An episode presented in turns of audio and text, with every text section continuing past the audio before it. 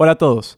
Antes de empezar con este episodio de Expertos de Sillón, les quería decir una cosa. Vamos a hablar sobre el uso de drogas declaradas ilegales. Vamos a hablar muy abiertamente del tema, sobre todo porque es mejor tener conocimiento sobre las sustancias y las formas de reducir los riesgos asociados a su consumo que negar que existen. Y esto no es promover su uso, es dar información al usuario. Eso era. Ahora, vamos con el episodio. Les tengo una noticia a los dos antes de empezar. ¿Qué pasó? La semana pasada les, les conté a mis papás sobre mi viaje con el LSD, entonces ya puedo tener esta conversación como desde un punto, eh, sin hacerme el pendejo, mejor dicho.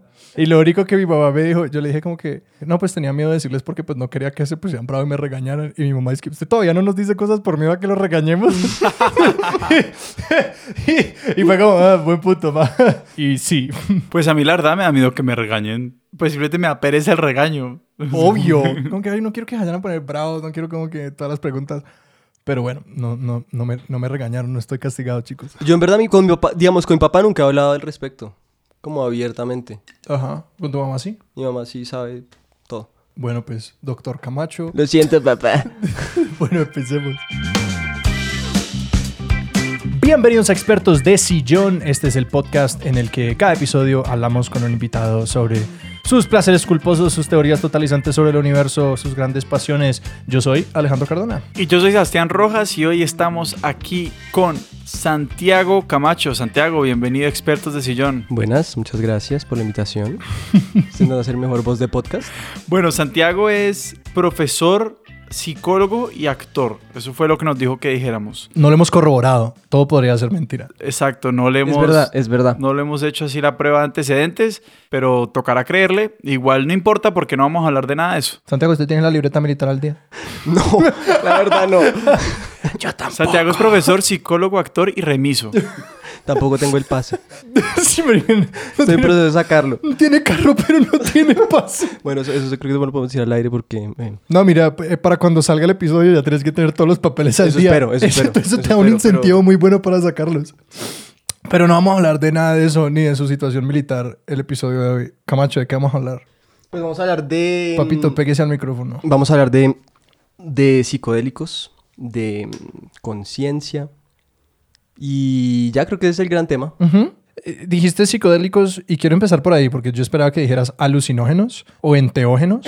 Eh, creo que es importante como esa definición de términos porque cuando estábamos hablando del episodio, pues empezaste que pues por ahí era un eh, como un ángulo importante que hablar porque pues eh, son palabras que tienen muchas asociaciones en la cultura popular y que pues van desde las drogas recreativas hasta yo no sé que el yagé, la ayahuasca que tienen como hay otras ideas apegadas a eso, pero entonces como que cuando cuando decís psicodélicos y conciencia, ¿a qué te referís? Sí, pues o sea, como para abordar ese tema, habíamos hablado de alucinógenos, que es un, tema que, es un término que mucha gente mm, conoce y como nombran este tipo de sustancias.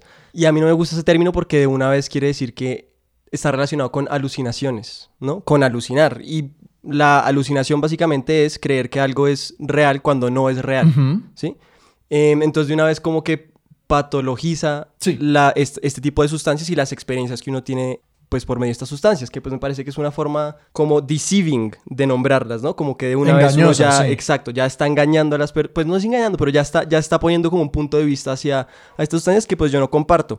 Decidí decir psicodélicos porque como que es la, la- como otra palabra común que conocemos y me gusta más la connotación de psicodelia porque es- viene de, de psique, que bueno, tiene todo un mito relacionado griego, pero en, en la psicología como Como la profunda... mente, alma. Exacto, es la mente, es el alma, ¿no? Como que habla de una cosa que ya de una vez uno es como, bueno, no sé, alguna cosa como medio profunda, mística, que va más allá como de lo, de lo, de lo cotidiano que tratamos en el día a día. En cambio, mi, mi asociación cuando decís psicodélicos es los 70s, groovy, caleidoscopios, colores brillantes. Sí, yo imagino, yo siempre he luchado mucho con eso. Siempre imagino como estas camisetas sí. que las hundan en tinta. Las tie-dye, ajá. Y eso es como mi imagen. Y esto es después de haberme leído como dos libros, como de 500 páginas sobre psicodélicos. Pero igual sigo pensando cada vez que es psicodélicos, es como mi cerebro es como. Ajá. igual, tiene todo que ver, igual en esa época también pasaron muchas cosas muy importantes al respecto. Claro, se inventaron el tie-dye, pues una época. Hubo avances culturales para la El humanidad. tie-dye hasta el día de hoy es relevante. Pero, ¿dónde empieza la historia para vos? Sí, ¿cómo comienza? Porque yo imagino que hay, hay una fase de curiosidad y después vienen otras fases y como que me gustaría que pues empecemos por el principio, pero como cómo eh, primero nació la curiosidad antes de decidir como, bueno, vamos a dar un paso más allá. Pues todo tiene que ver un poco en el ambiente que vivía en el colegio.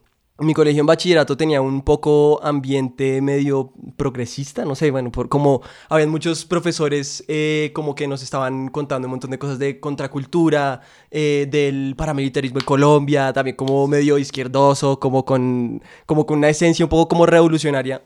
Y el ambiente era un poco así también, pues no todo, pero había, había gente también muy artística, como con muchas exploraciones de, de su propia mm, conciencia por medio de psicoactivos, de psicodélicos. Los profesores. Pues los profesores seguro, no tengo ni idea, pero digo, los alumnos del colegio a partir de noveno o algo así, ya esto era una cosa como medio común. Yo... O sea, tus compañeros. compañeros de colegio, muchos. Eh, yo fui medio cauteloso con eso. Creo que porque tenía una madre que, era, que estaba bastante presente en mi vida y bastante como, no, ¿dónde, está? ¿Qué hora va a llegar? ¿Qué está haciendo? No, entonces como yo, no, mamá. O sea, vos eras entonces como yo soy ahora. Exacto. Básicamente. Entonces, digamos que tuve esa curiosidad mucho tiempo en, en el colegio. Y creo que todo empezó a cambiarme. Yo después del colegio me fui a vivir a Estados Unidos y estuve un rato largo como sin... Solamente jugando fútbol porque estaba buscando una beca deportiva. Bueno, entonces estuve mucho tiempo sí solo, sin amigos, sin nada, y entonces ahí como que empezó como una revisión de quién era, una revisión de, de que me hacía feliz, ¿no? Porque estuve bastante como deprimido en ese momento porque se me cayeron como los amigos, eh, la parte social, que era una cosa muy importante para mí en esas épocas.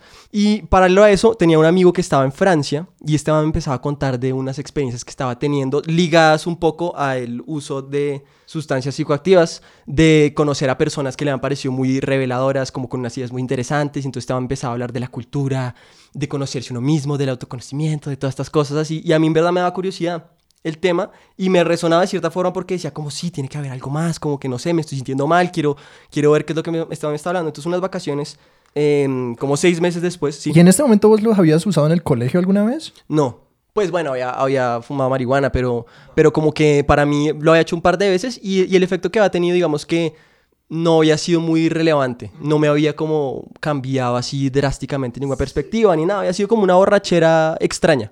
Pero sí intuía que había algo más ahí. Entonces, bueno, esta me dice, vea, ¿por qué no probamos LSD? Yo lo estuve haciendo allá en, en Europa y fue revelador y bla, bla, bla, bla. Y dije, pues, como, bueno, de una como que me, me, me, pareció que, que, podía confiar en, en, mi amigo, en que la experiencia que este me traía era como una cosa que podía realmente tener un, no sé, podía aportarme algún tipo de información que no conocía. Porque aparte también lo veía este man como con los ojos así despiertos. Y yo decía, como este man sabe algo que yo no sé. Sí. Que como que este man se dio cuenta que yo no me he dado cuenta. Pero que también cuando uno está en un punto bajo en su vida, uno busca iluminación en cualquier fuente. Entonces, puede haber sido que tu amigo sencillamente era un hippie como cualquier otro man salido de la calle. Y el man dice, parce, yo estoy muy feliz y uno es como, lo que sea, lo, estoy dispuesto a intentar lo que sea. Sí.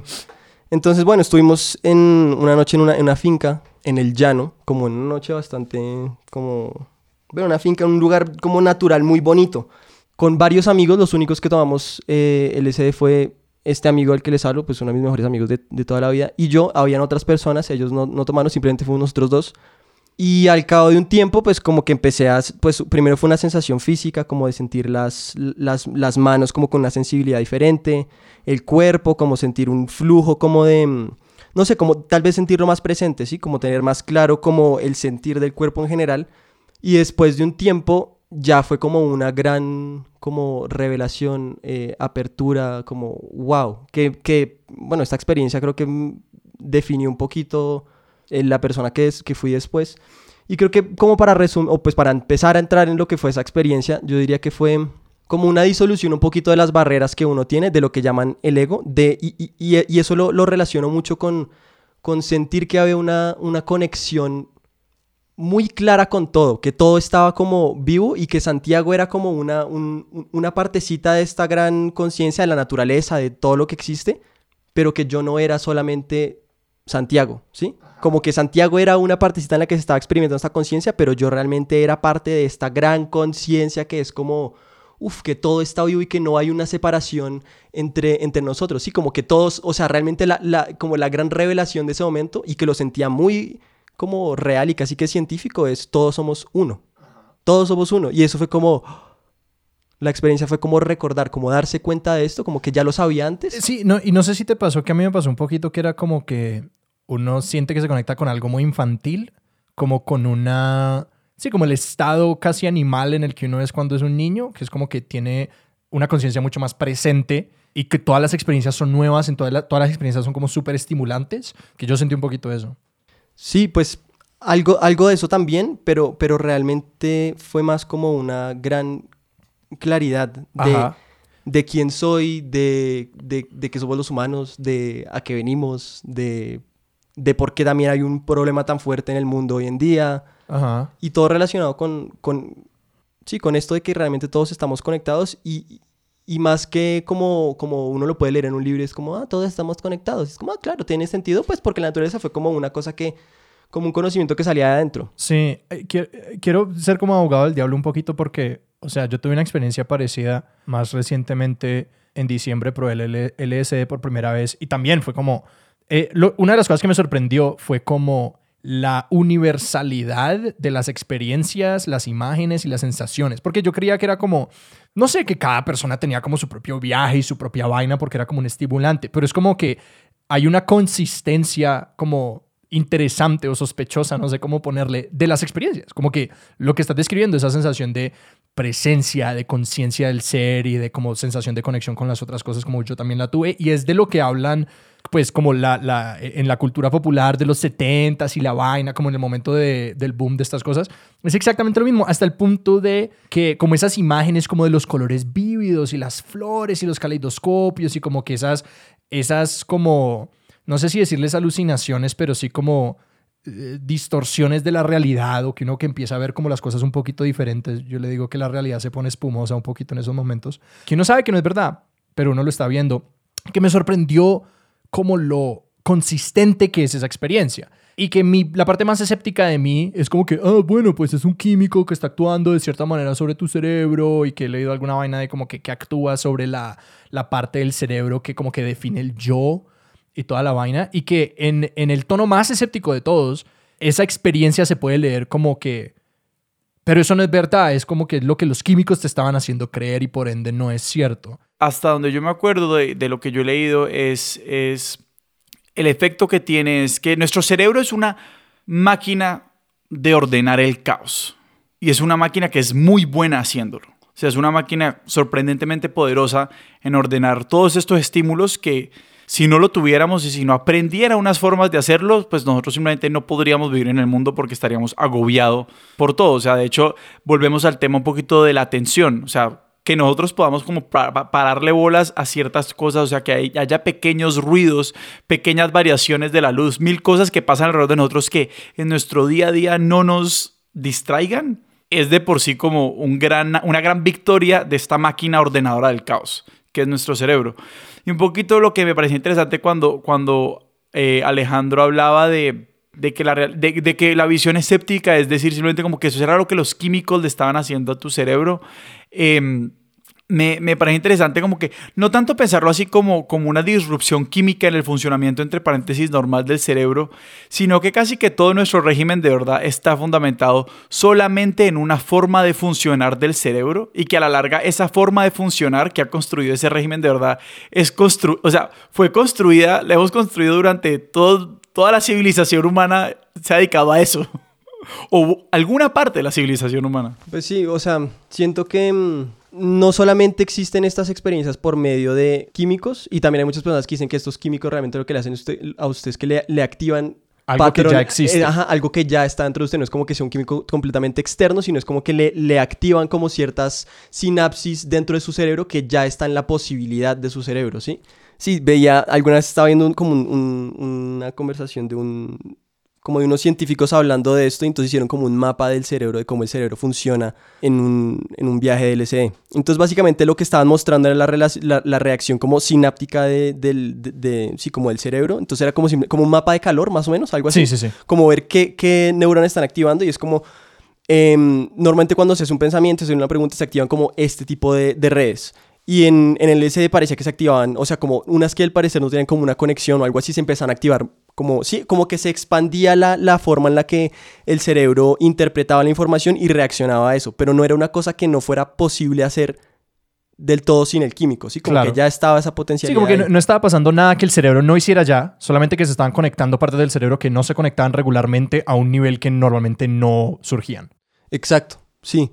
Una de las, de las cosas interesantes sobre el tema de los, de los psicodélicos, al menos en- dentro de lo que yo he leído, es precisamente y relacionado con este tema de cómo los estados cerebrales y las conexiones que se forman, es que precisamente como el valor, el valor de estos compuestos usados de la manera correcta y en los entornos apropiados, lo que logran es un poquito, mejor dicho, las conexiones que uno llega a hacer y las que puede hacer después de un viaje o, o, digamos de, un- de una experiencia con este tipo de sustancias, no es que, exacto, no es que uno no las pudiera hacer antes, o sea, no es como que tenés una capacidad aumentada o, o algún tipo como de, de, de cosa en este, en, en este sentido, sino que básicamente pone tu- a tu cerebro como en un poquito como un estado cero en el que, en el que las, las, las conexiones que harías si tu cerebro ya no tuviera sus patrones de pensamiento tan inter- interiorizados, haría. Volviendo a este tema de que el cerebro es una máquina muy potente de ordenar el caos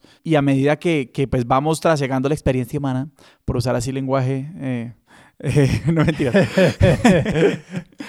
Eh, pero el punto es que a medida, pues claro, a medida que vivimos, muchas de estas conexiones y de estas formas de ordenar el caos se vuelven cada vez más, más sólidas, más como imperturbables. Eh, y eso representa un problema sobre todo a la gente que tienen temas de consumo problemático de sustancias, depresión eh, resistente al tratamiento y todo este tipo de cosas. Porque ¿qué es lo que pasa? O sea, que un- una, una versión de una depresión muy pesada y que, y que resiste al tratamiento es que hay muchos cuentos que uno se está echando uno mismo que uno está demasiado convencido de que son verdad y lo que hacen estas sustancias es, es quebrar, quebrar ese, ese camino y simplemente que después de la experiencia uno puede como volver a, a, a- a- mapear otras conexiones distintas, hacer otros caminos. Que, que nosotros tenemos como esta noción de que en la sociedad existen personas psicorrígidas y luego personas como libres, pero que en algún sentido todos tenemos psicorrigidez, que es algo que ocurre durante el proceso de maduración de un cerebro humano y es que como que las, los, los caminos neuronales se hacen más y más sólidos. Si no fuéramos psicorrígidos todos, no podríamos salir de la casa, o sea, no nos Sí. podríamos levantar por la mañana. Claro, que los patrones de comportamiento y todas esas cosas es psicorrigidez. Claro, y, y, y yo no sé cómo relacionando eso un poco con, con mi experiencia. Digamos, fue, un- fue, la experiencia fue como un, un, wow, estamos como todos conectados y una claridad absoluta como, ah, ok, entiendo esto, es muy claro que estamos todos realmente conectados, que Santiago es un, un pedazo de, de, de, una red que está pues estrictamente conectada, así como que Santiago no puede existir si no existe lo otro y como que cuando Santiago se muera yo voy a seguir existiendo porque no soy solamente Santiago, sino soy como todo, ¿sí? Entonces, claro, cuando uno tiene un, un- Cuando se ve claramente esto de que todos estamos conectados, pues es una cosa que por mucho que uno sienta, no, por mucho que uno lo pueda entender, como que el sentirlo, por lo menos en mi experiencia, fue como, como, como experimentarlo y como verlo y sentirlo como real. Y eso está muy en contra como nos han criado, que es lo que, que, es lo que rompe un poco con esos patrones de psicorrigidad y, y, y tiene mucho que ver también pues con, con, el, con la crianza, con el upbringing que uno tiene, ¿no? Que uno toca como sobrevivir de alguna manera. Entonces me, me, me, creo esta personalidad que es de cierta forma para poder sobrevivir en el mundo, que es muy basado en, en cómo yo puedo suplir mis, mis, como mis propias necesidades, cómo yo puedo ser... Un individuo. Ajá, Y- exacto. Y, y que, y que, pues yo he estado como eh, haciendo un proceso de terapia de Gestalt ya hace unos meses y pues que parte de lo que uno aprende es que esos patrones, tan así como uno cree que es como que, pues yo he formulado mis hábitos y yo he tomado decisiones, bueno, mentira, no tanto, pero como que yo he tomado algunas decisiones como el tipo de persona que quiero ser, que son cosas que se forman muy temprano en la infancia de que hay estrategias emocionales a las que uno recae y como ideas sobre el mundo que son tan extremadamente, formadas de una manera tan temprano, que aplican para el niño que uno era cuando era- tenía siete años, pero que uno se queda con esas cosas. Ajá, entonces sí tenemos un montón de, de, de personas que siguen siendo niños a los 30, 40, 50, 60, 70, sí, como que se quedan en niños en yo, yo, yo, yo, yo, yo quiero hacer esto, sí. Eh, como buscando un poco eh, atención y seguridad y entonces pues claro, cuando uno ve que el yo no es tan importante porque el yo realmente no existe del todo, sino es un, un constructo como menor que hace parte de una red mucho más grande que es el todo, pues entonces esa vaina sí lo hace como uno cuestionarse todo. Y, y no, quiero, y no quiero ser como excesivamente reiterativo o, o- o redundante, pero cuando vos, o sea, esta Yo, experiencia que yo vos nos quiero que lo hablas- seas, Sebas. Yo quiero que lo seas. Por favor, celo. Gracias, gracias. Siempre necesito autorización para, Ujú. para ser redundante. Eh, sé tú mismo. Y este es el niño en ti, Sebas. Exacto. Ese, es- ese es el niño. Sí, sí, sí. sí. Ah, va a tocar ya. Marica, más- ser amigo de más- bueno, Santiago Camacho es, es a veces difícil porque es como que yo sé que este man me está viendo con visión rayos X. Entonces como que yo me tengo que delatar antes de que él me encuentre. Como que yo le digo como que, y yo sé que esto es pendejo, y yo sé que esto es recar videos. Bueno, entonces que voy a- Santiago voy a- el, niño, el niño en mí quiere hacer una pregunta redundante para satisfacer su derecho de, de, de como tener certezas en cierta Sí. medida para protegerme de un mundo que afuera es extremadamente pe- peligroso, pero más allá de eso, eh, que es verdad. Eh, em, un poquito como lo que hablabas al principio de saber que un- uno está conectado a, a- a todo y este, y este tema del individuo, del apego que nosotros tenemos por el individuo y lo que pasa con este, con este, con este consumo de este tipo de sustancias es como este tema como de la famosa como disolución del ego y quiero que me contes un poquito como sobre, ¿vos recordás sentir miedo o sentir como, como cuál, fue, cuál fue esa sensación? ¿Cuáles fueron las sensaciones al momento de como enfrentarte a la, a la, a la, a la realización, según lo que me estás contando, según lo que nos estás contando, de que eso que vos pensabas que eras no era tanto? No, pues fue del putas. Yo estoy de acuerdo. Es que Porque es que, porque es que no es como que dejé de ser Santiago. Una partecita mía, pues, entiende y tiene, y tiene apego con, con Santiago, que pues, eh, pues obviamente, ¿sí? Pero otro lado es como, ah, no tengo, yo no tengo que hacer tanto para valer porque es que ya valgo demasiado porque es que soy todo, ¿sí? Soy, soy como, hago parte de una cosa, de una complejidad y belleza muy in- increíble, ¿sí? Entonces no hubo miedo ni nada, sino fue como, uff, respiro de como, ah, ¿verdad? No tengo que esforzarme tanto en la vida, no tengo que, ¿sí? Porque un poco el niño chiquito cree que él es solamente Santiago, entonces Santiago tiene que ser bueno en el colegio, tiene que ser bueno para los papás, tiene que ser bueno para esto, tiene que ser bueno, tiene que ser el excelente comediante, tiene que ser muy buen psicólogo, tiene que ser para valer. Entonces esto fue como, ay, no, pero ya valgo, ya, ya valgo todo, ¿sí? Es como, pf, no tengo que, es, es, es, es como, no hay que enfocarse tanto en, en, sobresalir, sino en hacer lo que uno le, le nazca, porque es como el pedacito que uno aporta a la gran red, que igual uno es la gran red. Pero entonces es, es, es como un poquito verse en todo lo... Ex... Me lo he dicho, el producto es como el sentido de la realización o este sentido de como darse cuenta de la presencia de uno en el mundo es más entonces externa que interna. O sea, es dar, darse cuenta que como que, por decirlo así, mucho de mí está allá afuera, no tanto de como que todo lo de afuera está en mí. O sea, ¿cuál es el sentido? Pero es que igual es que dentro de mí, o sea, así como no hay separación, es como está dentro de mí, todo lo que está afuera también está dentro de mí. Ya, entonces por lo contrario sería darse cuenta que, que, que no hay tal separación, que no hay una barrera, que, que, que, que hay más, es, es una, una experiencia continua entre como lo que nosotros en este momento decimos que está fuera de uno y lo que está adentro de uno. Sí, sí, un poco. Igual, igual me parece muy importante validar como lo que dijiste de, lo del miedo a perder el, como lo que uno es y todo eso, porque, no sé, hoy en día si va a tener una experiencia similar, una parte de mí está cagada del susto. Porque, claro, puedo tener esta experiencia de realización de soy todo con todo y todo es maravilloso y wow, y sí, que pues es del putas porque también te hace darte cuen- cuenta de un montón de cosas, pero también hay otro tipo de experiencias que no fue la que tuve ese día, pero he tenido otras ocasiones que sí es como de, de bueno, entendí que, que todo lo que, que, que, que es hermoso el mundo, que hago parte de todo esto, que el, un poco que la realidad debería ser mucho menos... O sea, que si nos diéramos cuenta de esto, pues sería todo mucho más, más bonito y más fácil y como que el amor sería una cosa mucho más común y, y entendible. Entonces cuando entiende eso ya empieza uno a cuestionarse como, bueno, ¿y por qué no estoy allá? Y es por todas las, por, por, pues un poco por las barreras que he puesto, por... Y entonces en ese momento, cuando uno va, o sea, ahí ya empieza uno a cuestionarse el ego y ahí ya empieza uno a ver los apegos fuertes que uno tiene a la personalidad que uno tiene, ahí como uno hace las cosas y ya empieza a, empezar a ver que, que si quiero ser mejor persona me toca soltar muchas cosas a las que estoy muy apegado. Y entonces desde ahí sí hay un montón de miedo de como, ah, pero soy, que soy un falso y entonces todo lo que hago es falso y, ay, soy una mierda y entonces estoy así. Entonces desde ahí sí surge un montón de miedo. que cuando uno vuelve y empieza entonces a hacer el proceso para llegar allá, que a mí me gusta mucho la metáfora del- de los enteógenos como un ascensor al último piso de un edificio en el que hay como una gran fiesta ocurriendo y que esa fiesta corresponde como a, pues sí, a como alguna, alguna autoactualización, a como un estado mejor de sí mismo, pero que luego ese ascensor vuelve a bajar y luego no le toca tomar las escaleras. y que la parte dolorosa es cuando uno toma las escaleras, que como que necesariamente los procesos de mejorarse a sí mismo vienen con mucha muerte interior de partes de uno que uno está muy apegado, que uno tiene que enfrentarse a esos miedos, que, que, que, como seres humanos hacemos como todo lo posible por no enfrentar. Exacto, entonces ahí sí vienen todos los miedos. Pero ahí no hay como una especie de contradicción porque si, si parte de lo que estamos hablando es que una, una parte súper poderosa de estas experiencias es darnos cuenta que, que, que, no tenemos que esforzarnos por ser muchas cosas que nos hemos echado el cuento que tenemos, ser, que, que tenemos que ser. Eh, entonces como que, ah, yo ya soy, entonces puedo, puedo, puedo ser feliz siendo, ¿cierto? Como que yo no tengo que ser el mejor comediante, el mejor estudiante XYZ. Y eso como que lo calma uno.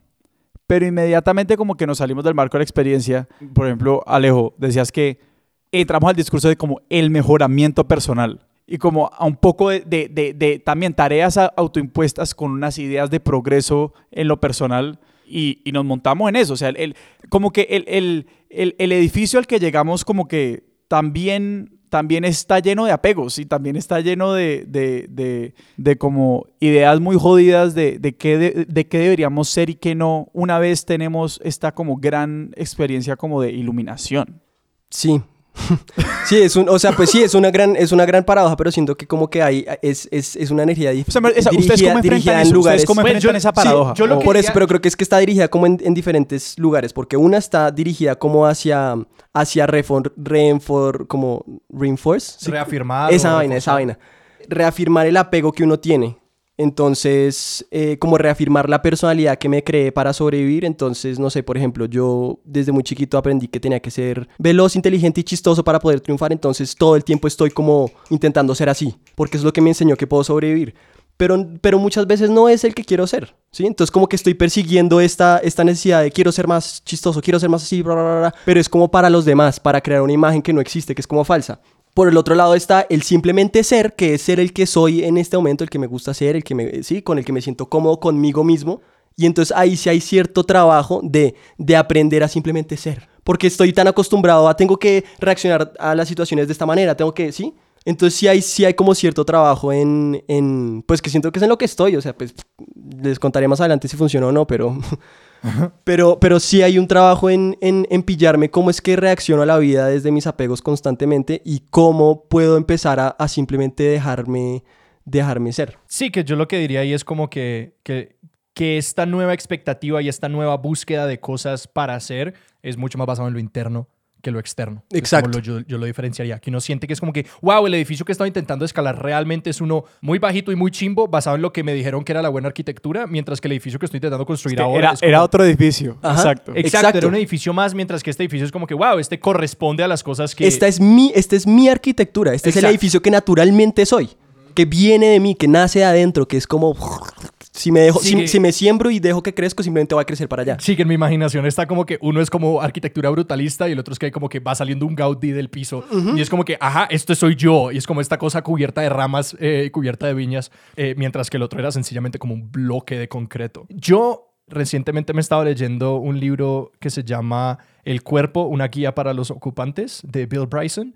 Y él tiene un capítulo refiriéndome como a esto que estábamos hablando antes del cerebro, en el que él explica cómo el cerebro es una caja negra que nunca ha entrado en contacto con el mundo. Por ejemplo, un dato que, que asombra pensar es el hecho de que el cerebro no tiene receptores de tacto uno puede tocar el cerebro de otra persona, pues una vez ya habiendo pasado el cráneo y la piel afuera del cerebro, que sí es doloroso quitar. Si uno toca el cerebro, el cerebro no lo siente. El cerebro no es fotosensible, entonces el cerebro no ve tampoco. Es como que todo está por fuera y el cerebro nunca ve la luz. Como que la mayoría de los cerebros humanos no ven la luz del día, sino hasta la muerte. Entonces, que esta idea de que, pues esto es algo que solamente le está pasando a tu cerebro, que yo mismo planteé, se empieza, se hace aún más falsa, porque como que toda la experiencia sensible es algo que no le está pasando a tu cerebro porque sí, como que alguien más también le está diciendo a tu cerebro eso, que todo tu cuerpo es un aparato de interpretación y luego el cerebro reinterpreta todo eso. Entonces que sí, como que esa es mi, mi, contribución a desbancar el argumento que yo mismo presenté que me dio este libro recientemente. Eso que estás diciendo conecta con, con algo que yo venía pensando al principio cuando, cuando hablábamos un poquito de los usos de los, de los eh, psicodélicos o este tipo de sustancias en general, y es como estas divisiones que hacemos, ¿no? Al principio Santiago nos decías que como hablar de alucinógenos no te gusta porque inmediatamente pone toda experiencia como dentro de lo no real o, pone como un velo que, que, que es un poquito incómodo. Pero mm, por ejemplo, hay, hay, otra, hay otra dicotomía como dentro, dentro de los términos amigables para describir este tipo de experiencias, que es el uso, pues por decirlo así, pues eh, amigables no como para... Eh, para niños, para niños. No, este episodio es para niños, este episodio es para niños. No, no, inclusive no digo amigables eh, como en lo que se diría en una reunión de papás del colegio de como, vamos a hablar de las drogas. No, sino amigables como mucho más como afines pues como con, con, con, la idea de que esto no es un vicio asqueroso y que es el flagelo de los psicodélicos eh, y ese tipo de cosas, sino que a lo que voy es eh, esta división entre el uso espiritual y el uso recreativo. Sí. Y como, como, como, cómo te pensás eso si a la larga, si a la larga como estamos hablando de mil formas en que hay regulaciones externas sobre como el manejo de lo que hace nuestro cerebro, es como, ¿cómo pensás en, esas dos. Y, como entre las decisiones que dicen, como espiritual, sí, recreativo, no.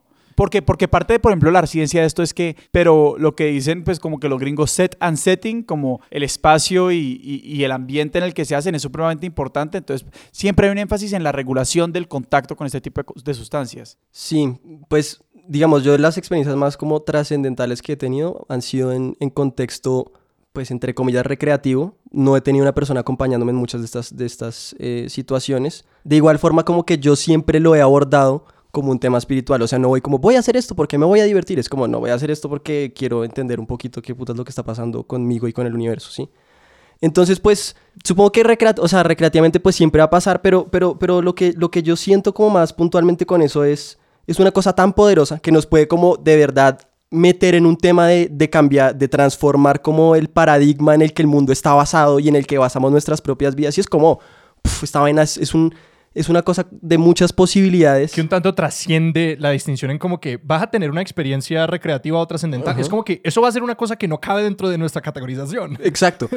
y, y sí, es una cosa que tiene tan, tal potencial que si fuera por mí el, el tema de la regulación, yo diría, esta cosa debería estar en manos de los mejores como guías, mentores, personas como que hacen psicoterapia, guías psicoespirituales, no sé. Porque es que es una cosa tan poderosa que pues también, también he visto que, que, muchas personas, por no estar en el, en el setting como, como más idóneo, con la intención más idónea, muchas de esas experiencias se desperdician. Entonces se vuelve como, oh, vi colorcitos maravillosos y las nubes fueron increíbles y, oh, este tipo estaba como loco. Sí, como pues muy, muy gringo. Esa es la típica narrativa del viaje, que es como Exacto, que, uno dice, como, marica, lo que vi fue esto y esa es la parte como más banal. Ajá, y fue como, pero te quedaste con lo que menos importa. Pues, o sea, como que si uno, si uno sigue ahondando en por qué vi esos colores y ya uno puede llegar a unos niveles de profundidad que es como, uff, eso es lo que necesitamos como sociedad. Entonces, he tenido experiencias recreativas muy buenas, también he tenido otras acompañado y digo como, uff, esto, esto debería ser una cosa para gente que diga como, bueno, quiero emprender como algún tipo de, de, transformación, de búsqueda, estoy mal conmigo, simplemente quiero como entender más qué está pasando porque sé que puede haber, porque intuyo que puede haber una forma mejor en la que podemos relacionarnos con la vida. Y entonces busco a alguien que sepa, que sea como guía en esto y que esta persona me pueda ayudar a mí a tener mi, mi propia experiencia. Y también siento que las mejores personas que hacen este acompañamiento no te están diciendo a ti como, eh, debes hacer esto o lo otro, sino es como un profesor que vaya a, como a, a regularte el viaje sino te ayuda a ti mismo a descubrir las propias cosas. Y siento que eso, o sea, siento que el, ideal, pues para mí sería que, fuera, que fuera visto así, porque es que es muy poderoso, o sea, yo sí lo siento como una cosa, pues, que es como espiritual. Quiero preguntar un poquito por la perspectiva histórica en tanto a eso, porque yo me pregunto mucho por qué hemos llegado a la posición social que tenemos sobre estas cosas, y pues aludiste un poco a eso en el sentido de, de pues que es algo que reta mucho el orden social, es algo que es muy como retador al ego y pues como el mundo está lleno de personas que pues no quieren dejar de ir del orden de las cosas y de la manera como el mundo se ve entre sí y a sí mismos, pues eso va pues en contra del interés de muchas personas y francamente produce miedo, porque a la gente le da miedo hasta ir a terapia solamente a charlar. y lo digo como identificándome con eso. Es como que cuando uno, cuando uno va a terapia y uno luego sale y uno es como que, marica, yo le tenía miedo a esto como que a lo bien le, le, tenía miedo sencillamente de venir aquí a sentarme con una persona y decir como que los lunes yo me siento triste. Es como que ah, solo eso ya produce miedo. Imaginarse entonces como que una vaina que te va a cambiar la perspectiva del mundo. Obviamente es muy miedoso, eso se entiende. Pero también según entiendo, esto es una práctica ubicua, no sé cuál es la palabra, es una práctica un tanto universal. Extendida. Extendida en el mundo y como culturalmente muy antigua y que no bus- ve en distintas sociedades como los alucinógenos y hay ciertas teorías que he visto muy por encima de que pues la religión se origina de, de la religión y el animismo se originan del consumo de alucinógenos por personas en distintas civilizaciones, etcétera. Que entonces yo tengo la gran incógnita de cómo llegamos al lugar en el que socialmente decimos, no, no, esto no es y esto no debería estar permitido y esto es peligroso y todo eso. Sí, pues bueno, hay mil teorías, ¿no? Pues, o sea, me gusta mucho, sobre todo me identifico mucho con, con un psicólogo, psiquiatra, bueno, que hace un montón de cosas que se llamaba Claudio Naranjo, se murió hace un año, casi exacto. Eh, me identifico mucho también con el tipo de experiencias que el man ha tenido con eh, psicodélicos, como él las describe, y siento que son muy cercanas a mis propias experiencias. El man decía como, bueno, básicamente hubo un momento en el que el materialismo se volvió lo más importante, los recursos estaban escasos, ¿sí? Entonces veníamos como esta sociedad matrística en la que experimentamos con diferentes eh, eh, sustancias, ¿no? Que era una cosa mucho más, no tan jerárquica en el rey, sino que es mucho más de que todos nos distribuimos la palabra, bla, bla, así, así. Entonces hubo como este, mm, este- esta necesidad por, no, esta, esta escasez de recursos y entonces las personas que se tomaron un poco el, el- mando fueron los varones jóvenes, jóvenes, que eran las personas como más fuertes, como musculosamente, ¿sí? Entonces fue como, entonces ahí empezaron las guerras, entonces este mantiene los recursos que necesito, esa tribu por allá, entonces vamos y los matamos para poder sobrevivir. Y sí, como que aparentemente somos, eh, pues bueno, un poco la teoría de la que este man habla, que me parece sensata, es somos un poco los hijos de estos bárbaros que les tocó tomarse la- el poder a la fuerza y pues que es, lo que importaba ahí era, era, sí, el materialismo, como poder tener los, los sustentos y pues se olvidaron ese tipo de prácticas que nos hacían como poder compartir todo con todo porque un poco no era la necesidad en ese momento porque eran necesidades como más apremiantes. Sí. Un poco la, la escalera también de Maslow, ¿no? De, como de la escalera de los valores, de lo primero es del De las sustento, necesidades. de las Ajá. necesidades, sí, del primero es el sustento como físico y ya lo más arriba es como el self-actualization que tiene que ver con, con, claro, con hacerme estas preguntas filosóficas del Sí, como sentido la, y todo la eso. realización del ser, pues. Sí, que un tanto, eh, como para plantearlo en un contexto histórico, porque esto, este terreno lo recorre un poquito el libro de Yuval Harari, eh, Sapiens, en su trazado como de la historia humana, que hay un momento en el que hacemos la, la transición a la agricultura y al asentamiento humano, y que en ese momento es que empieza como esa lucha por la...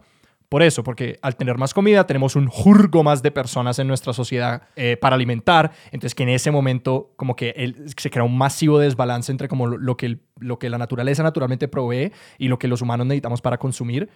Y que pues ahí es que empiezan las guerras, empiezan toda esta vaina y como guerras a mucha mayor escala, porque lo interesante es que como que cuando éramos nomádicos, pues si alguien quería tus recursos, pues te movías a otro lado. Pero cuando ya montaste carpas y tenés un sitio donde tenés a las gallinas, ya no te puedes ir porque no, no te puedes llevar todo eso. Ajá, y cuando, so- y cuando ya eres un banco, sí, como ya tra- trayendo al Cuando esquema te- más Ah, claro, grande, claro. cuando Cuando eres el tenés graneros, Ajá. no, no te Sí. puedes llevar el granero a otra parte. Exacto, cuando tenés edificios en Pirámides. todas partes del... de- sí, cuando sos el dueño de... Sos, ya estoy hablando como caleño, María. Como... Eso cuando, no es cuando uno malo, es el- Sí, Santiago. eso no es algo malo, Santiago. Pues sí, pero Aunque como si que algo no, es- no, no acostumbro a hablar caleño normalmente, entonces es un poco extraño eh, la, la influencia que tienen 15 minutos con las personas caleñas. Y, y hablando en ser auténtico y ser el que eres, ¿no? Inmediatamente te vendiste. Pero, Santiago, vos sos todos. todos Sí. están en ti. Eso, es- eso, eso también es cierto. O como, perdón, eh, como diría Walter Whitman, vos contenés multitudes. Vos contenés. Ah, Y a lo que iba un poquito con eso era que después de, pues después de tanto tiempo es interesante cómo, a, a mi parecer, la cultura del LSD entonces corresponde con la reaparición de la sociedad de abundancia en la posguerra de Estados Unidos. Que está bien interesante, porque entonces las personas ya llenaron las primeras, el, primer- 90% de la pirámide de Maslow, que como para explicarlo un poquito mejor es como, eh, es un sociólogo que, que dijo como que hay una pirámide de necesidades y se llenan en orden. Primero está subsistencia, refugio y comida, luego más adelante va como emocional, familiar, ta, ta, ta, ta, ta, ta, y luego al final está como que ser una mejor persona.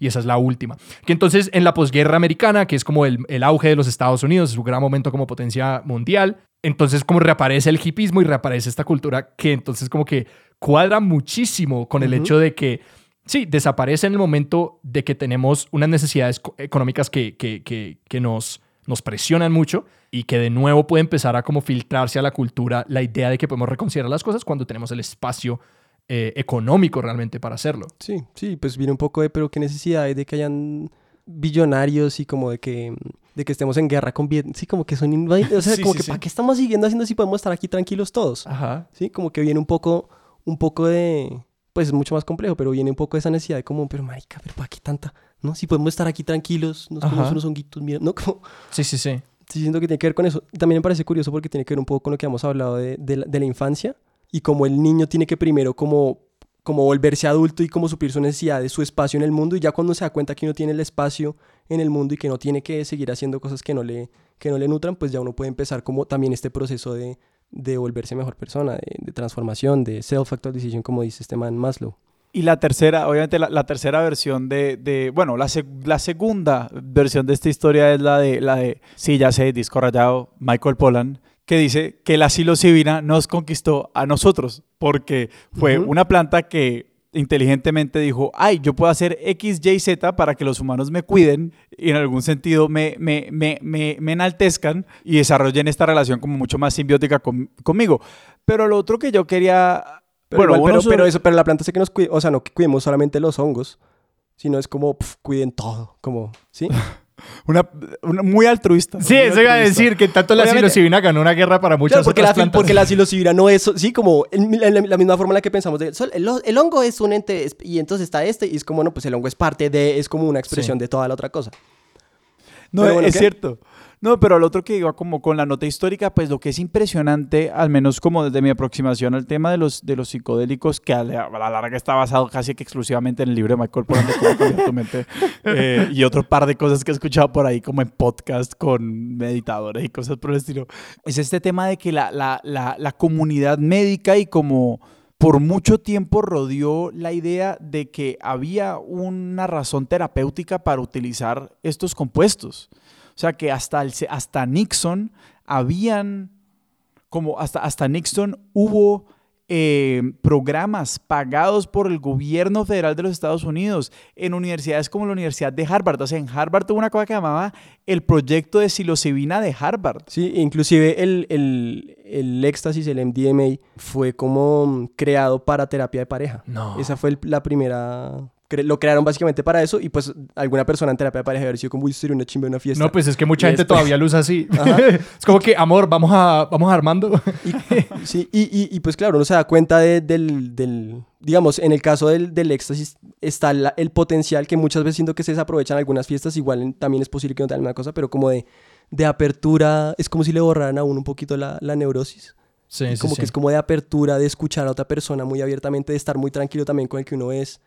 Eh, y claro, supongo que después de un tiempo los, los, los doctores, bueno, no sé, la, la- la gente médica se empezó a dar cuenta como que esto hacía que las personas pues cambiaran de una manera más profunda, entonces pues obviamente se volvió ilegal, pues es que no hay otro sentido porque no son cosas eh, adictivas. Bueno, de pronto el, el, el éxtasis puede tener algo que ver, pero digamos el LSD es una cosa que no es, al contrario. El mismo rollo con la marihuana. Sí, Bueno, pero hay toda una trayectoria en la que como que este, este compuesto termina entrando mucho más en la categoría como de drogas y obviamente hay este, este momento en el que Timothy, creo que es Timothy Leary, que era el director del, del Harvard, del proyecto de psilocibina de Harvard, pues que hace como este, que se vuelve un personaje muy excéntrico, muy estrambótico, muy molesto en general y en la presidencia de Nixon hace esta famosa, como frase pues relativamente famosa como dentro de la, culta- de la contracultura de como tune in and drop out, como conéctense pues con lo general y, y desconéctense del sistema prácticamente. Y eso en, en plena como proceso como de, de- de- las protestas alrededor de la guerra de Vietnam, como que pues muchos al menos como en la historia de esto dicen como y ese fue el momento en el que Nixon decidió que no más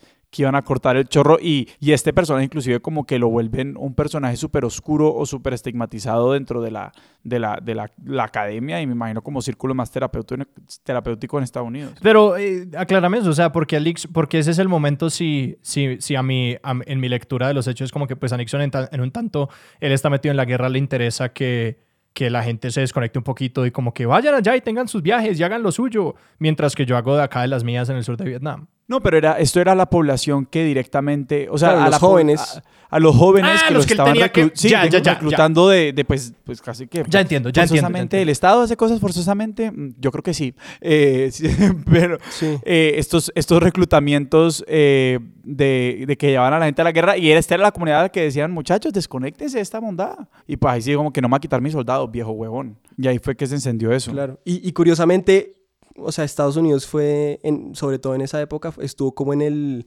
fue como el, el lugar más vanguardista en, en temas de, de terapia y de psicoterapia. entonces sí toda esa comunidad que es alrededor como del norte de California Ajá, en, en un sitio que se llamaba Esalen. Particularmente que es en, se llama en Big Sur, California, que es cerca de San Francisco, y entonces ahí fue donde llegaron todos los genios de la, de la contracultura, pues que iban más allá del hipismo, de, sino que de verdad Ajá. estaban como creando diferentes tipos de terapias como para... Entonces ahí nace la gestalt, ahí nace la psicología transpersonal, Y ahí nace el iPhone. ahí nace el iPhone, Un tanto Ahí después. nacen- Pero sí fue toda esta, este tipo de estas personas que, bueno, Claudio Naranjo, el que hablaba ahorita también, como que se formó ahí. Y claro, lo que pasó fue que el gobierno entró tan duro a improvisar esto que si uno mira ahorita cuál es el, como el, sí, como la psicoterapia donde está su fuerte, ese Salem pues ya no es el sitio que era. Y a todos, a muchas de las personas les tocó salir de ahí. Digamos, Claudio Naranjo después se formó en otros países que son mucho menos como de, de monocultura. Sí, como Estados Unidos fue como, esto no sirve, vamos a, todos tienen que ser así, ¿sí? Y como entró a países menos regulados en el que el Estado es un poquito menos presente, como, pues como Colombia, por ejemplo, como otros países en Latinoamérica donde hay muchas más libertades como de experimentar cosas así, y entonces creo que estos movimientos como de psicoterapia más alternativos, más como vanguardistas, ya no están en Estados Unidos, sino están en, en lugares de América Latina, en algunos lugares de Europa. Y que hay lugares como de presencia indígena muy fuerte, y no solamente indígenas, sino pues, pues, culturas que mantienen sus propias prácticas en torno a alucinógenos. Exacto. Que, ya gel, ayahuasca, todas estas exacto, que en Estados Unidos eso ya casi que no existe. Ajá. porque fue mucho más fuerte el, el La tema de- de, exterminación. la exterminación y la cosa de la, la cultura es así y tiene Sí. que ser así. Y pues claro, los, pues, los, psico- los psicodélicos lo que le abren es uno- un millón de posibilidades de cómo uno puede ser.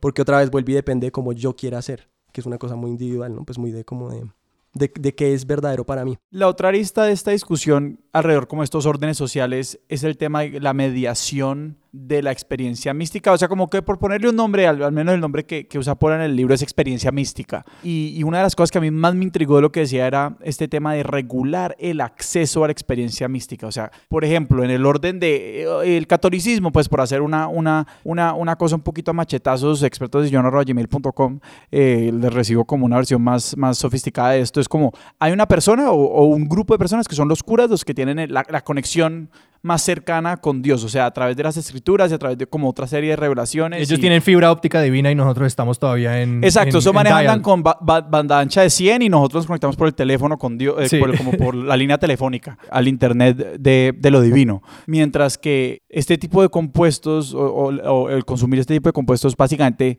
borra todo eso. O sea, la persona, yo mismo puedo tener una experiencia por un poquito en mis propios términos, obviamente hay guías y hay gente con, con lo místico.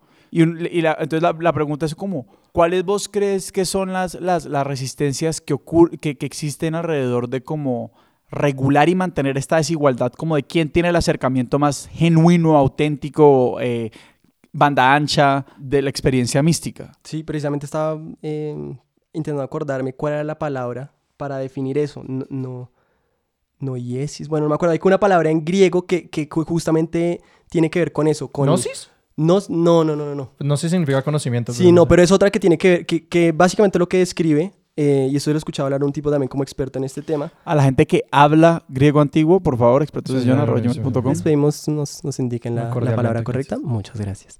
Eh, pero sí, es, es, es esta, mm, esta mm, noción de que, mm, de que, claro, ya no necesitamos alguien que nos diga, Dios dice esto, porque existe esta conexión directa, porque como yo soy, yo soy, entonces, claro, no necesito que usted me diga ni nada, porque yo... Esto es un Lampari, es línea local. Exacto, es como, pues claro, está la cosa de una vez. Y, y, pues lo mismo, también es una forma, siento yo, de, tener a la gente como empobrecida eh, espiritualmente, ¿no? Desempoderada. Es como, yo te voy a decir a ti, hermano, y por eso ven todos los domingos a misa, porque yo te revelaré la verdad este domingo. Y él sigue, sí, es como, pues ya, pues, escucho a este man y digo, como eso no es verdad, porque yo puedo hacerlo yo solito, me como esta cosa y pum, ya, o medito un montón de tiempo y hago, sí, como que, y ya es más claro. Y, lo, y, y claro, eso, eso le, lo, lo, lo, pues lo empodera uno también. Bueno, pero esto no implica que se haga solo, ¿no? Así como que, o sea, hay Claro. comunidades que, que se dedican a esto y eso es como lo que uno le diría, pues al menos yo le diría, como que esto no quiere decir que, que nadie se va a hablar con nadie, que todos, y como que todo el mundo haga lo que quiera y la anarquía total porque todos estamos en nuestra búsqueda. Sí, pero era lo que decía ahorita de, de las personas que acompañan esto, que, que me parece con las que mejores lo hacen. No es un profesor que te está diciendo, debes darte cuenta de, sino es una persona que te guía de cierta forma. ¿Sí? Que deja que tú tengas la experiencia de otra persona que ha tenido un camino parecido, entonces sabe como más o menos cuáles son las trampas, con esos que pueden pasar en el camino individual y lo ayuda a uno un poquito para que uno pueda tener la propia experiencia que es relevante para uno. Sí, pues que la palabra es guía. La Ajá, palabra es como un tanto como cuando uno quiere una reserva natural y hay una persona que es como que, pues mira, podemos bajar por acá y como lo que hay acá y como que, uh, ¿te interesa esto? Entonces, mira la manera segura de hacer esto, la manera apropiada de hacer esto. Exacto. Pero la experiencia es mía y es directa. No, no, es, no es bajo el lente de otra persona, no es otra persona diciéndome la experiencia es esta No, y claro, esto es. No, o sea, como que esto cambia todo. ¿sí? como que si uno empieza a pensar en eso, es como cambia todas las relaciones que tenemos con, pues, con el mundo en general, con cómo nos desempoderamos salir a trabajos que no nos gustan, hacer cosas que no nos gustan, hacer cosas en las que no creemos, porque claro, uno ya empieza a entender que lo que yo creo y lo que yo tengo es muy valioso porque es la parte que yo vine como a aportar en esta red de la que todos somos parte. Entonces, pues de ahí es donde también se vuelve una cosa extrema- extremadamente como revolucionaria, transformadora y que pues después prohíbe muchas personas. Bueno, hablando de la experiencia mística y un poquito de, de este tema de la, de la desigualdad en acceso a la experiencia mística, la revelación, etcétera, ¿a vos estas experiencias han cambiado la forma con la que te relacionas o como la manera en la que ves otros lenguajes religiosos, espirituales, místicos, etcétera? Eh, s- sí, como que es que, o sea, sí, digamos, antes tenía como una concepción, o sea, fui criado en muy católico, en un colegio de monjes, de ir a misa todos los miércoles, una vez al, al mes eh, con cuello tortuga, eh, pues sí, muy católico, entonces pues como que la, la noción que tenía era como esa de Dios y el catolicismo, después de como de estas experiencias y de un poquito ahondar en eso, sí, como que ya leí mucha validez al, al budismo, a cosas eh, hinduistas, o hin- bueno, no sé cómo se dice. Hindúes. Hindúes, eso. Disculpen a todos los hindúes. Una porción Sí, grande de nuestros Una gran porción a todos. me disculpen, no me crucifiquen. Bueno.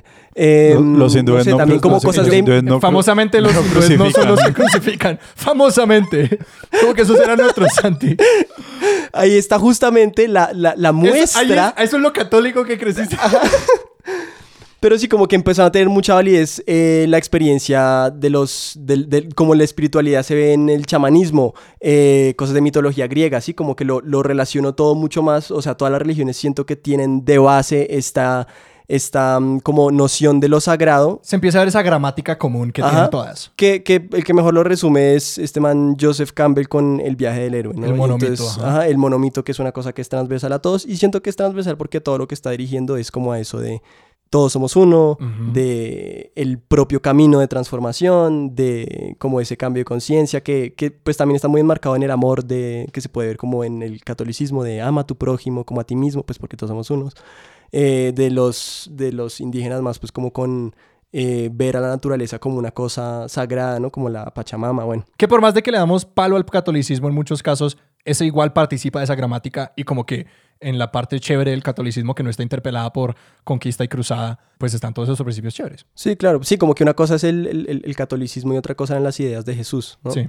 Que pues creo que las ideas de Jesús tienen todo que ver con, pues, con estos temas y con las más que tenía Mahoma, con cosas muy parecidas a las que dice eh, Buda.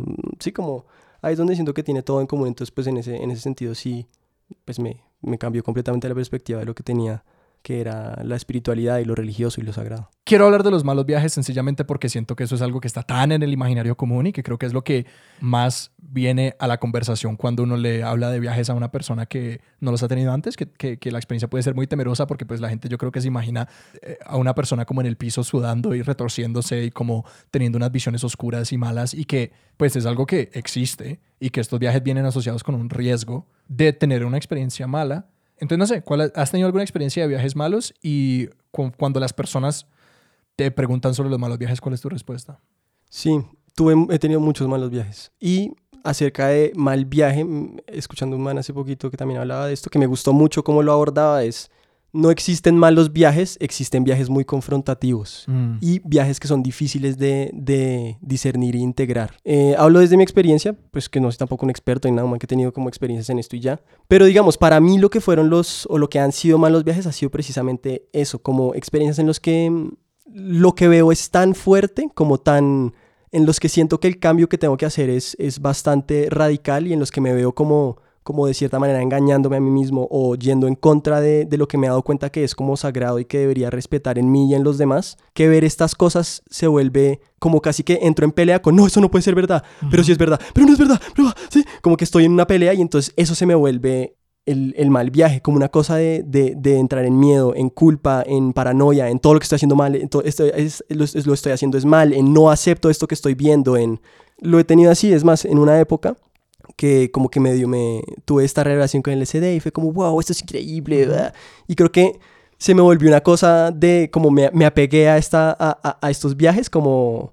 Como, me- el camino, como la manera de llegar a... Sí, y, y como, y como, uf, como, como desde más, desde la gula, desde, Sí. desde, uy, qué chimba esto, qué interesante, quiero volver a eso, pero porque me parece como, como un poco huida de donde estoy, entonces empecé a hacerlo mucho, y después de un tiempo fue tanta la información y tantas las cosas que estaba viendo y tampoco integral lo tenía en mi vida normal, en mi vida como mundana del día a día, tampoco estaba como obedeciendo a estas visiones que estaba teniendo, tampoco estaba como integrando lo que sentía en lo más profundo de mí, que era verdad, que cada vez que las tenía era como un recorderis de lo mal que estaba, y entonces esto me empezó a generar ataques de pánico primero en los viajes y después me pasó en el, en el día a día, en los que me sentía como muy mal dentro de mí por no estar como, como de cierta forma cediendo ante lo que yo sabía que era verdad dentro de mí. Entonces Ajá. ahí fue donde entraron como este tema de los, de los viajes muy confrontativos y, entre comillas, malos viajes, que precisamente, pues por, porque está esta posibilidad de lo que uno vea sea difícil de integrar y sean cosas tan como trascendentales reveladoras que yo que yo digo pues si usted lo va a hacer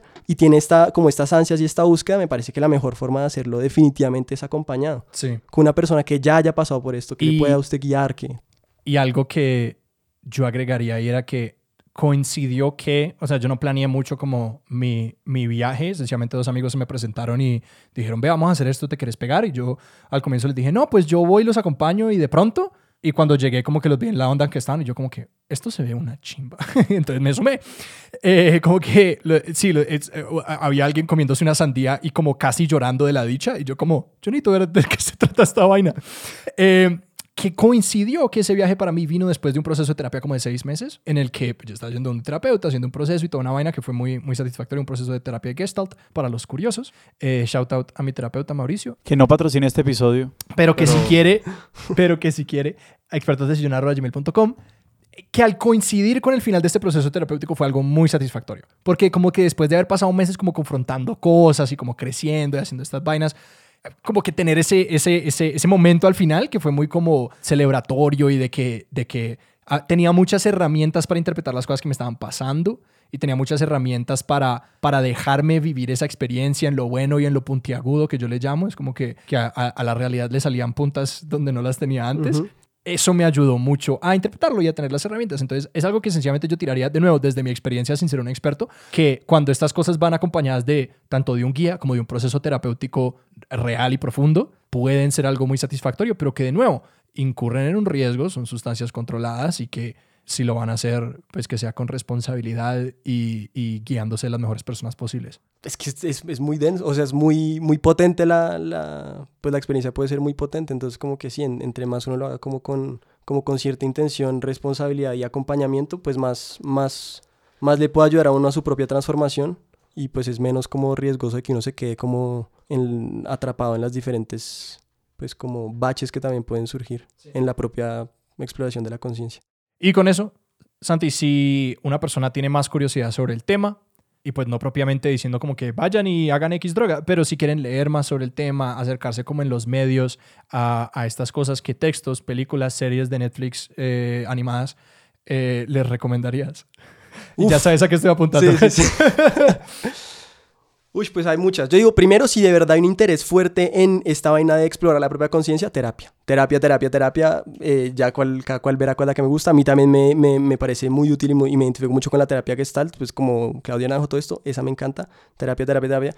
Y uf, y ya como de películas de gente que habla, hay muchas cosas. Ahorita este que está, que está famoso más o menos en, en Netflix, el Midnight Gospel. Es lo máximo. Muy bueno, tiene unos capítulos muy buenos en los que hablan como de estos temas como cero light, además, ¿no? Como no, no tanto de, "Y me sentí uno", sino como de verdad metiéndose en los recovecos, laberintos de la conciencia, de la psicodélica, de todo Y eso. con una animación, una y con animación, sí, muy como Ricky Morty, pero de la conciencia, no sé, como muy chévere. Ese como que es fácil de ver, ya como más académico, más centrado en el tema este de los psicodélicos, eh, un poco relacionado con la transformación psicoespiritual. Claudio Naranjo es mi favorito, tiene un libro que se llama Exploraciones Psicodélicas, muy bueno, tiene millones de videos en YouTube en los que habla de, entre, entre muchas otras cosas, psicodélicos, muy recomendado. Y el tercero diría Stanislav Grof, que habla de esto mismo, de estos estados como amplificados de conciencia, alterados, no sé, lo dicen de muchas maneras, pero esos tres los recomendaría. Midnight Gospel es más fácil y a profundidad Claudia Naranjo o Stanislav Grof. Y obviamente yo tengo que meter la cucharada Cómo cambiar tu mente de Michael Pollan, donde cuentan toda la historia de cuando todo esto fue legal y financiado por el gobierno de Estados Unidos y muchas otras cosas súper interesantes de los usos terapéuticos de los psicodélicos eh, para tratar adicciones, eh, depresión resistente, al tratamiento, etc. Y otro recurso súper importante para cualquier persona que esté pensando el consumo de, de este tipo de sustancias, échelecabeza.com un recurso muy, muy, muy importante aquí en Colombia, donde hay mucha información sobre los efectos, sobre la forma de consumir muchas sustancias para que, como creo que no es echarle cabeza, es otro muñequito que dice, metas, metas lo que metas, no te lo metas a lo bruto o a lo loco. Infórmense, infórmense eh, antes de hacer cualquier cosa. Que aquí no le estamos invitando a hacerlo. Háganlo, eh, háganlo. Droguense todos a lo... a lo que da. no. no. no pues desde donde lo veo también, de donde lo siento yo, esto es una cosa que es sagrada, ¿no? Como que usted lo puede conectar con una cosa. Entonces también me parece chévere tener un poco esa, mm, como esa conciencia de no es, no es, si no es un juego recreativo, sino que ojalá sea una cosa que estemos haciendo pues de manera consciente, con la mejor acompañamiento, con el mejor, las mejores sustancias que se puedan tener, bueno, etcétera. Santi, si alguien te quiere seguir en redes, a ti o a tus proyectos, ¿a dónde los podemos dirigir? Me pueden seguir en arroba Kamachong, eh, arroba Kama con K rayita abajo Chong. Muy chistosito, pero si ves, ahora es que es complicado decirlo. Ahora. sí, ahí. Y además eh, hago videos en los que estoy estamos intentando mezclar la comedia con algún tipo de, de conciencia. Que no sea insulso, ¿no? Sí. Bueno, sí, que, o sea, Camacho y yo hacemos videos de comedia eh, que empezó como un proyecto de impro, pero ahorita en la cuarentena despegó como videos eh, de comedia en los que también intentamos como infundir algún mensaje o alguna, pues sí, como punto de vista que no sea solamente jajaja. Conciencia, muchachos, conciencia. Exacto, hashtag conciencia. Eh, arroba Cindy Impro en Instagram también, si nos quieren seguir, buenísimo. Y ya eso es, ¿no? Sí, eso creo. Sebas, ¿a nosotros dónde nos pueden seguir? A nosotros ya saben, expertos de sillón gmail.com si nos quieren escribir, si quieren hablar con nosotros, nuestra línea directa, la banda ancha. Tienen que hablar con un cura para contactar. Exacto, en Instagram estamos como arroba expertos de sillón y en Twitter como arroba experto sillón. Santiago, muchísimas gracias por acompañarnos. Mucho gusto, muchas gracias a ustedes, mucho hablar con ustedes. Gracias. Dígalo de más maneras. la verdad, súper divertido, la verdad, muy entretenido. La verdad es que ha sido una experiencia súper espiritual para mí, porque no todas las experiencias espirituales pasan los psicodélicos. Gracias. Expertos de Sillón es producido por Alejandro Cardona, Sebastián Rojas y Sara Trejos. Nuestra música es de Juan Esteban Arango. Nuestro logo es de Daniel Benavides. Yo soy Sebastián Rojas. Yo soy Alejandro Cardona y esto fue Expertos de Sillón. Hasta la próxima.